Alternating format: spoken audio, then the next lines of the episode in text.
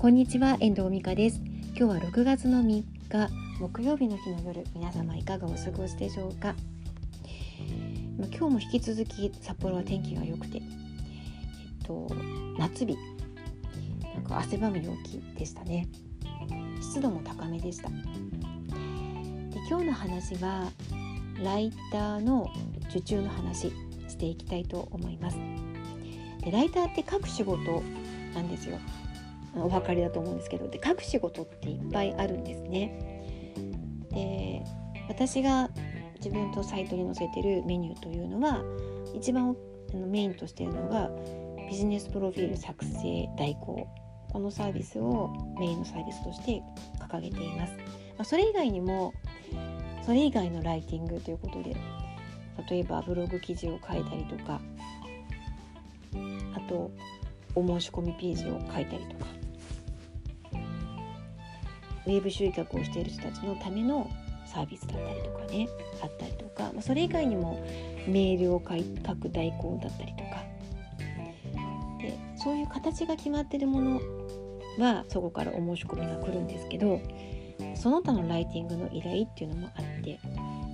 それそこにお申し込みがあったりお問い合わせがあったりすることもあるんですね。でそこであのメニューにないサービスメニューにないことをやってもらいたいっていう場合に気をつけなければいけないことがあってそれはえお客様が何を望んで自分に依頼をしてきているのかっていうことを考えなければいけないんですね。で、えっと、出来上がったものがお客様の望んでるものではない場合もあるんですよ。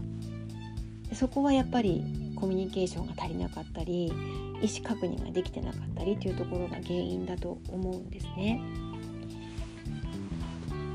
その他の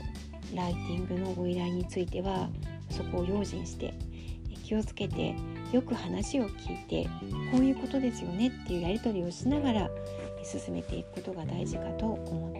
ます。一度来た依頼はもしかしたら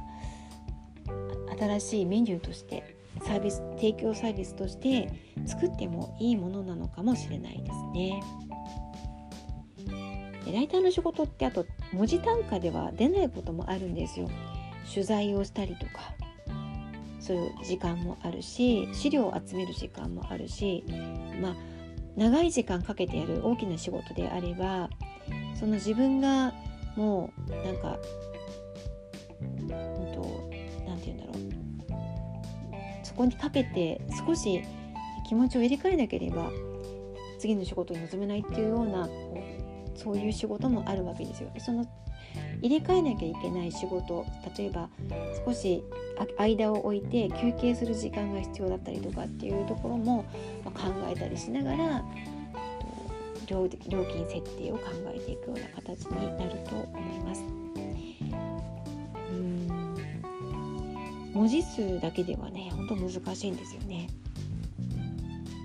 まライターの仕事、まあ、クリエイティブな仕事であるからこそ、いろいろ仕事としてやっていくことがあの確認してやっていくことが大切なことがたくさんあります。今日はライターの話お客様から受注される仕事ってどんなものがあるの？またその時に注意したいことなんかをお話ししました。いかがでしたでしょうか？では今日はこの辺りで終わりたいと思います。最後までお聴きいただきましてありがとうございました。また聞いてくださいね。ではまた。